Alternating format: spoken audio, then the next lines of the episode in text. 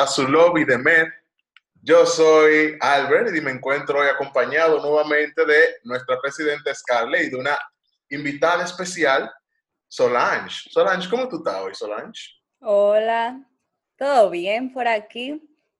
¿Y por qué tú no me preguntas cómo Ya. yo estoy? Es que, es, que tú, es que tú eres un regular aquí, o sea, ya... ya están es que tú- cansados de oírte, Scarlett. Sí, o sea, no, mentira. Como yo era invitada especial, tú sabes. Ah, ok, válido, válido. Pero me alegro que estés bien y usted, Scarlett, mi, mi, mi querida jefa, ¿cómo está? ¿Todo bien? Respeto ante Ya, todo. no van a, no va a elaborar un poco más de ahí el. No, o sea, ¿qué te digo? Todo bueno, todo bueno, todo bien. bueno, me alegra mucho saber eso. Eh, bienvenidas al lobby. Bueno, no tengo que dar la bienvenida a ti, Scarlett. Eh, Solange, bienvenida al lobby. Gracias. Para los que no nos conocen, el lobby es un espacio creado por estudiantes de medicina para estudiantes de medicina. Entonces, en el día de hoy vamos a tratar un tema que muy chulo y muy común, en verdad, que se llama la automedicación. Chan, chan, Este chan, tema también se relaciona mucho con el del podcast anterior y esto viene siendo como una pseudo segunda parte, más o menos de eso. Así que si ustedes no han escuchado el otro, vayan y oigan, lo devuelvan, se vuelven. Pero si no, eh, y si les gustó entonces, este es su espacio. Entonces, mis hijas, vamos a darle Solange porque es la invitada, Scarlett, tranquila. Yo estoy Sin tranquila. presión, sin presión. presión. No, yo estoy tranquila. Para ti, ¿qué es la automedicación? La automedicación, así parafraseando con mis palabras, A lo llano, a grosso modo. Yo diría que es cuando una persona considera que tiene algún problema, alguna patología, puede ser diagnosticada o quizás no sea diagnosticada, y recurre a medicina que no ha sido prescrita por un doctor. Entonces, él no solamente está tomando medicina que no fue recetada y no se sabe bien cómo va a ser, sino también que puede estar autodiagnosticándose algo que puede o no ser cierto. Ok. Eso es un fact. Eso es importante, eh, eh, haciendo énfasis en el que puede o no ser el diagnóstico que tiene. Por ejemplo, aquí algo muy común que vemos es que mucha gente se automedica con antibióticos teniendo una enfermedad viral. Entonces, hay un montón de personas que por cualquier cosa que se siente toman los medicamentos que no se tiene que tomar a cotilla de ellos, como se dice coloquialmente. Atento a ello. Y eso lo estuvimos hablando la semana pasada. Eso, eso, o sea, que eso es pila de común. Tengo gripe, dame citromicina. Entonces, a nosotros me pareció interesante, pero en vez de irnos un poco, irnos más allá de las situaciones que uno ve en el día a día con la población dominicana, que a mí me encanta, o sea, esto es, este país, oye, el final, aquí hay de todo. El final. Pero yo quiero enfocarme en como nosotros somos los tres estudiantes de medicina, la importancia que tiene la automedicación en nosotros. El estudiante de medicina que se automedica o que le recomienda medicina a otras personas. No sé si me entienden mi idea más o menos. Sí. Bueno, yo creo que una de las cosas que ha hecho que la medicina avance más han sido los métodos diagnósticos y para algo funcionan. Entonces, no, no es por nada que los médicos te mandan a hacer imágenes y te mandan a hacer análisis, etcétera, etcétera. Entonces, cuando uno dice que no, es que tengo tres días con dolor de cabeza, sabe el sinnúmero de cosas que pueden ser. Entonces, si uno se va por lo común, tal vez no lo sea, o tal vez la mente pesimista de cualquier estudiante de medicina que se va por lo que está estudiando en ese momento, que lo fisiopato me dieron esto, entonces eso es lo que yo tengo. Y se toma su cóctel de medicamento y conchale, tal vez era el estrés del examen que tú tienes el viernes. Oye, y ahora que tú mencionas eso de, yo tengo lo de la clase que me están dando ahora, que estaba en psiquiatría, yo salí con un trastorno bipolar, según la compañera mía. Porque Yo, tenía, yo, yo soy una gente, no es que soy emocional, sino como que yo tengo dos extremos, o soy modo serio, modo checha. Y Sube y entonces, Entonces la gente asume como que yo tengo algo, porque a veces yo no quiero relajar, que hay alguna cosa que yo me la tomo en serio. Entonces, ah, este es tigre con su manía, oh, aquí está este tigre, tomaste la pastilla. Una checha de mal gusto, pero para mí, para mí yo tengo un sentido del humor y un, una autoestima un poco buena, por así decirlo, soy yo, soy el coro. Seguridad, dime. Claro que sí, seguridad de todo. No, no llegué a tomar ninguna pastilla para eso, porque yo, no, cualquier cosa, guíate de los criterios del DCM5 y ahí ya tú sabes. y acude, acude a tu psiquiatra, a.k.a. Mariel Núñez, the best. Shout out. Un, un, un, un foreshadowing ahí de un easter egg Pues sí. Es verdad. Un fact, Mariel es una fiel listener de este podcast. Ah, un saludo para la doctora aquí. Eh, Ahora, algo, que me, algo que me preocupa es que las personas no saben los riesgos de la automedicación. Para ustedes, ¿cuáles son los riesgos de la automedicación? O sea, ¿qué implica el automedicarse? Para mí, la peor cosa que puede salir es la dependencia. O sea, que tú desarrolles un tipo de, de drogodependencia, y más nosotros que tenemos una edad relativamente corta, entre comillas, con restricciones aplican.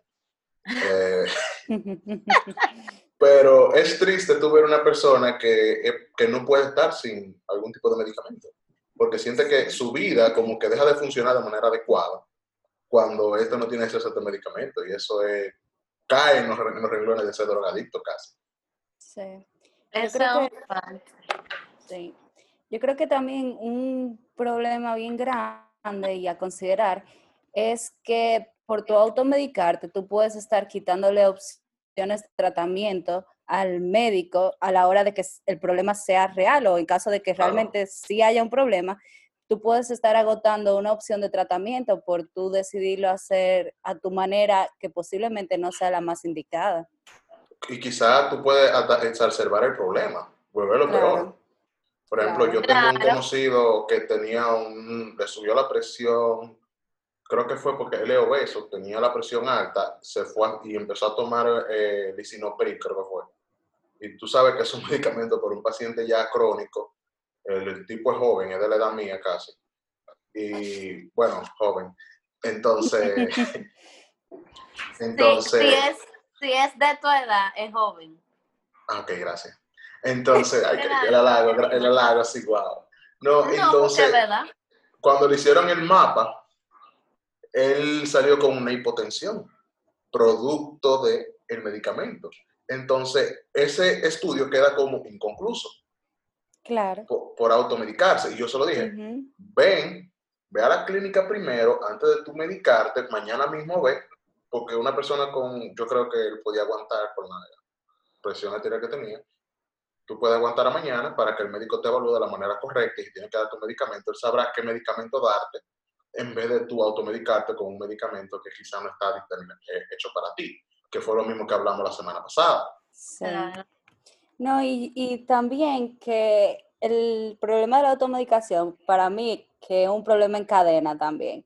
Porque yo me automedico y te receto a ti y tú vas y te automedicas y le receta a tu amigo también. O sea, entonces así llegamos a un paciente que posiblemente tenga un montón de problemas, un paciente geriátrico, un paciente crónico, y cuando tú ves todo lo que se está bebiendo y tú dices, pero esto se contradice con esto y esto se contradice con aquello, entonces todo eso fue recetado por el doctor yo mismo. Exacto. Y fruit punch.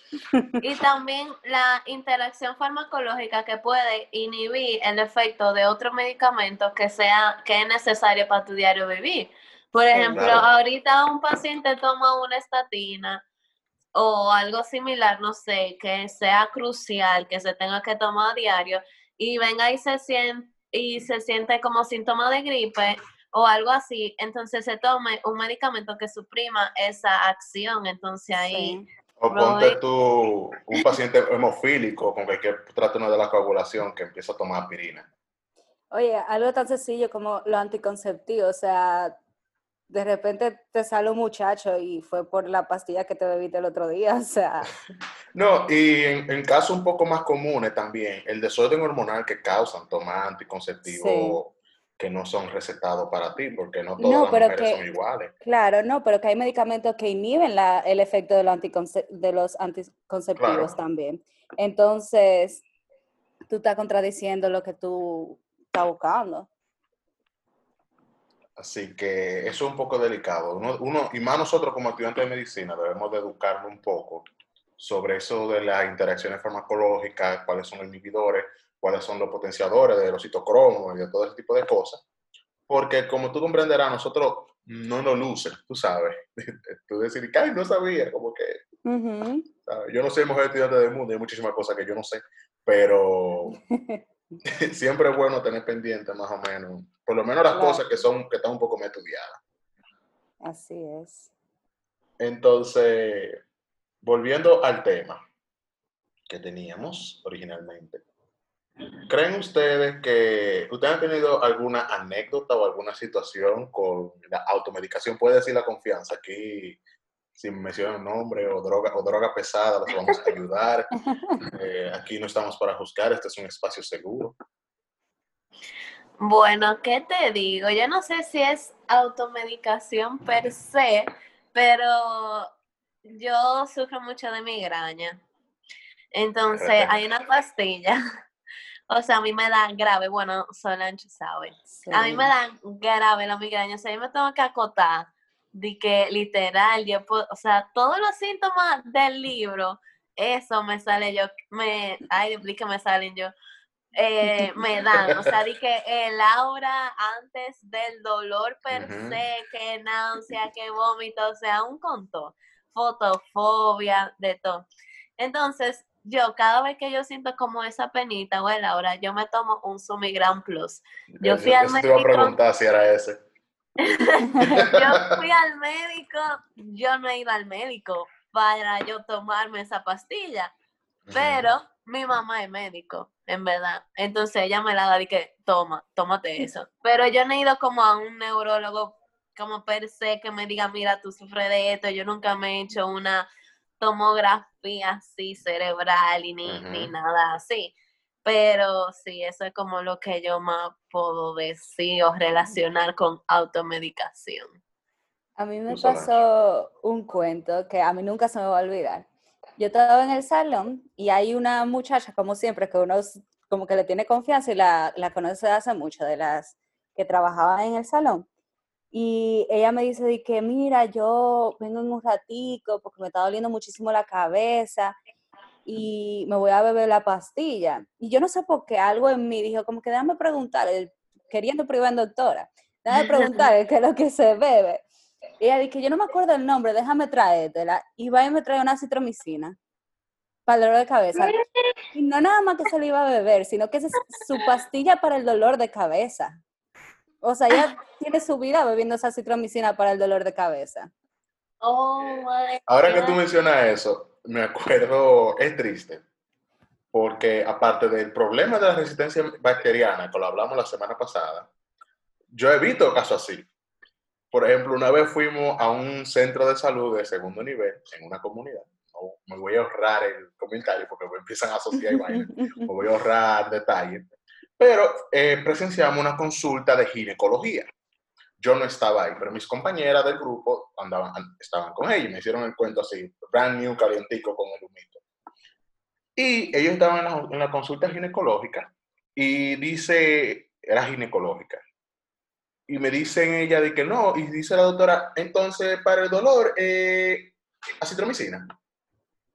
Entonces yo me quedo como que, ok, si tiene un dolor de garganta, quizá, y se, y se ve, y es bacteriano, la citromicina es una de las dianas farmacológicas. Y me dicen que no, que era para un dolor, por, un, por, por, por una, era por un, dolor uterino. No me acuerdo de qué era el dolor, pero no tenía nada que ver. Incluso, yo, ahora que recuerdo, la infección era, era por hongo la que tenía la paciente. Era cándida. entonces, entonces, y fue una profesional de la salud que la recetó, no fue, no fue un estudiante ni, ni, nadie, fue alguien que tiene su, sus papeles, Su y su cosa S4. para ejercer su S4 y especialidad hecha. Oh Me puse a pensar, me puse a pensar, Realmente. pero es. No, hay- e- es difícil que uno se aprenda de que el libro de fármaco enterito, o sea, difícil no, imposible diría yo. Pero hay clásicos que tú te lo tienes que llevar contigo y tú Claro lo que tienes que sí, formar parte de tu vocabulario del día a día, porque hay cosas que tú la vas a ver, no importa dónde tú estés, eso va a estar ahí. Y hay algunos fármacos que te enseñan que tú no sabes para qué lo va a hacer. Por ejemplo, la colchicina para la gota. No sé por qué Madelita insistió tanto con eso o insistió tanto con la atropina para la intoxicación por organo Tú vas a poner consulta y te va a llegar primero y tú vas a tener que recetar el colchicina. Colchicina o atropina. Atropina por organo fosforado. Tú verás que sí. Pero mi experiencia con lo con las cosas, con, con la automedicación, pasó en mis años mozos. Todavía yo no había entrado a carrera. Yo creo que yo no había empezado la universidad siquiera. Años mozos. mis años mozos. Sí, cuando- espérate, espérate. Cuando yo, era, cuando yo era un papi chulo, que yo hacía ejercicio, acuérdate que la vida del colegio era heavy. Yo agarraba, Ay, yo llegaba del colegio como a la una, a la una y pico, agarraba. Las mejores dormidas se echaban con el uniforme puesto. Sí. Entonces, yo me tiraba con mi uniforme. Eh, después me ponía mi ropa del gimnasio. Y como en ese tiempo uno no tiene responsabilidad importante, yo agarraba y duraba hasta dos horas metido en el gimnasio sin problemas, sin remordimiento. Yo voy ahora y ya a la media hora y yo te digo, ay, me quiero ir, pero eso es otro tema para otro podcast. Es otra historia. Es otra historia. Entonces, yo tenía una mala costumbre de que cuando estamos hablando cuarto bachillerato, tercero bachillerato, que siempre están, ah, con un pool party, con una fiesta, con una vaina. Entonces, y yo, canero al fin, ahí sí, agarraba los días de que pool party, eh, donde fulana agarraba y hacía un full party, o sea, le daba pecho, espalda, bíceps, tríceps, pierna, le daba a todo, para yo ir apretado, ya estoy así, fu- oye, durísimo. Entonces, como, como- como tú comprenderás, el ácido láctico pasa factura. No importa lo que sea no importa lo que sea. No te podía ni mover. No, no, oye, no, oye, esto que yo voy a decir un gimnasti, pero yo no podía ni jabonarme la espalda a veces, entonces yo jabonaba la pared y, y hacía así. Permeneaba la pared, pero, pero nada. El lío entonces que para eso yo, yo usaba mucho. Te gozaba el eh, pool party. No, yo el pulpari me lo gozaba porque entonces los músculos míos tienen un retraso que, por ejemplo, yo hago ejercicio hoy y entonces pasado mañana es que, es que yo no me puedo mover. Mañana yo estoy libre, pero pasado mañana es que yo no me puedo mover, no puedo hacer nada, estoy, no sé si tú has visto el meme del tigre, Es en una camilla así mis- miserable. Así, así soy yo. El tercer día a mí me duele más también. Exacto, ese día el peor. Entonces, mi medicamento de elección era el artricón. Y no el artricón pelado, el artricón relax. Entonces yo agarraba, tenía la mala costumbre, cuando llegaba a hacer ejercicio como a las 7 de la noche más o menos, me tomaba mi artricón y yo ya a las 8 de la noche estaba boca abajo así planchando la sábana con la oreja izquierda. Oye, y era un sueño que me daba que yo no podía ni levantar. O sea, yo trataba de levantar el, el torso por lo menos y no podía. O sea, era, era como que te presionaba para abajo. Ah, pues era tumbado que tú. Era, oye, era tumbado, un knockout. Yo casi, casi estaba, estaba de crea. Pero, pero oye, entonces, nada, eso yo lo hacía cada vez que hacía mucho ejercicio. Eventualmente dejé de hacer ejercicio y paró la, la adicción. Para los que digan que, que la vagueza no deja. No, mentira, hagan ejercicio, no sean como... Pero sí, esa, fue, esa, esa ha sido mi experiencia con eso y no se la recomiendo a nadie. Porque cualquier dolor que tú tienes, te duele un brazo, tú dormiste mal, que tú quieres recurrir a eso.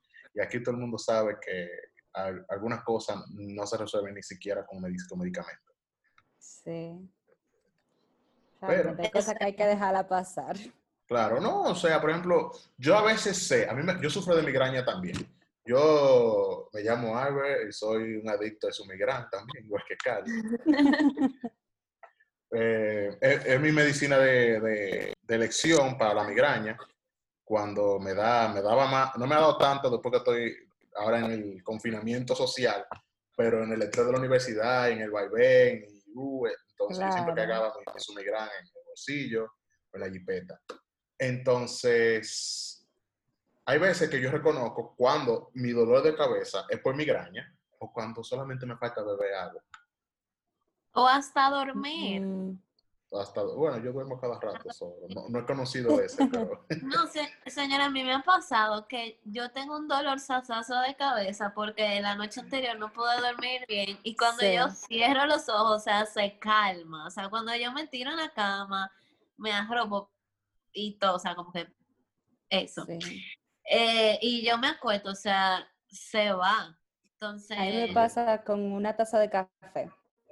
O sea, Ah, a veces yo tengo un dolor de cabeza y yo digo, pero es que yo no voy a poder seguir así, no puedo. Y una taza de café, eso es magia, instantáneo. ya tú como los tíos míos, que si no beben café ya le, ya le duele la cabeza. Eso, yo pensaba que eso era mentira, yo pensaba que eso eran cuentos del adulto para que uno le pusiera la greca de café, pero eso de verdad. Yo que yo tengo un tío que, que él hacía tanto show, yo bebía café como hasta cuatro veces al día. Y una vez le escondieron la greca. El tigre hubo que internarlo. Y el tío entonces, la solución, ¿sabe cuál fue? Le dieron café. Sí. Y ahí está, y ahí, ahí está vivo y coleando. hay que su cap- Ahora son cinco veces al día. El interno Pero- más barato del mundo.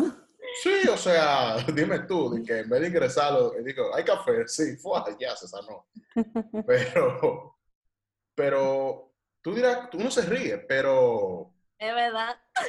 pero, pero es verdad, o sea, hay personas que tienen, que son adictas al café y si, y yo digo que toma café, para tomar otro tipo de droga, el café es excelente, pero si tú sientes que se está volviendo un problema, que no te deja a ti desarrollarte en tus habilidades, en tus cosas, si tú necesitas buscar ayuda, entonces hazlo. Aquí en, en RD tenemos una mentalidad de que el que un psicólogo, el que busca ayuda es porque está loco y eso no es necesariamente así. Todo el mundo tiene situaciones, todo el mundo tiene problemas y las terapias son muy necesarias. En un país como este. Sí, realmente. Hay que Entonces, romper esos tabúes. entonces ahora, ahora que yo le doy una invitación a la gente a mejorar y la mejora personal, etcétera, yo quisiera ver si alguno de ustedes tiene un consejo o algún eh, closing statement para nuestros No se automediquen. Muy, muy, muy deep No. el consejo, Muy me deep. gusta, muy deep, o sea, conciso. Pero yo, yo Pero, creo que pero Solange, true. es, es- es- es cierto, pero yo quiero algo un poco más elaborado, algo un chisme como que from the heart, tú sabes, algo como más. Solange, ayúdame ahí, porque Carlos no tenga eso. No, yo pienso que lo que yo aconsejaría sería que las personas, como tú dices, no tengan miedo a buscar ayuda. Lo peor que puede pasar es que te digan que es tan sencillo como pedirte algo en la farmacia o tan sencillo como acostarte y dormir ocho horas al día o cambiar la dieta o algo de eso, que siempre es el cuento.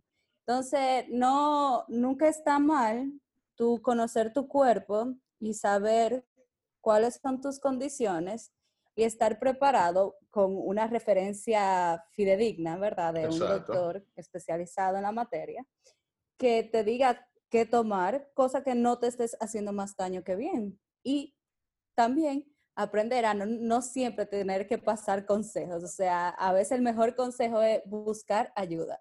No, lo que tú te bebas no tiene que ser lo que se bebe el vecino ni lo que se bebe el amigo. Exactamente. Claro. Entonces, Carlet, te voy a dar otro chance.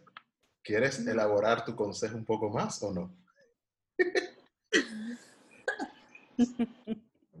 Ok, en verdad, lo ideal, como yo dije anteriormente, a modo de chercha, en serio, o sea, como que no se automediquen, pero algo como que yo he observado también es que la población en general no le gusta ir al médico si siente como que puede adquirir las cosas fáciles. Entonces, como que hay que educar a la población, hay que enseñarle de que no necesariamente, como dijo Sol, lo que le funcione a tu vecino, a tu compañero o a tu mismo hermano o familiar, no sé, te funcione a ti, porque hay que ver cuál es patología, o sea, si tú tienes patología de base, si te funcionan a ti o si realmente eso es lo que tú necesitas. Entonces, hay muchas enfermedades que tienen muchos síntomas parecidos, que un que no tienen la el mismo tratamiento per se. Entonces, yo les aconsejo, así como dije en el episodio pasado, que vayan al médico y, y de verdad, si se quieren tomar algo porque se sientan, se sienten mal, no se, no tomen cualquier medicamento, sino como que acuda a una consulta. O si usted tiene un médico de confianza que usted puede llamar, llámelo, porque hasta con una llamada tal vez uno se puede orientar un poco mejor y uno no hace una loquera. No barra basada. Para, exacto, para así decirlo. Y nada, ese es como mi advice. Bueno, pues a mí solo me queda agradecerles por acompañarme en esta velada. Para mí ha sido, ha sido un honor. Gracias a los que nos escucharon en el día de hoy. Si tienen alguna solicitud, alguna pregunta, algún comentario, pueden escribir a nuestro DM, a Demet Pucamaima, P-U-C-M-M. Y nada, nos veremos la semana que viene. Gracias, mis queridas. Gracias. Thank you. Hasta la próxima.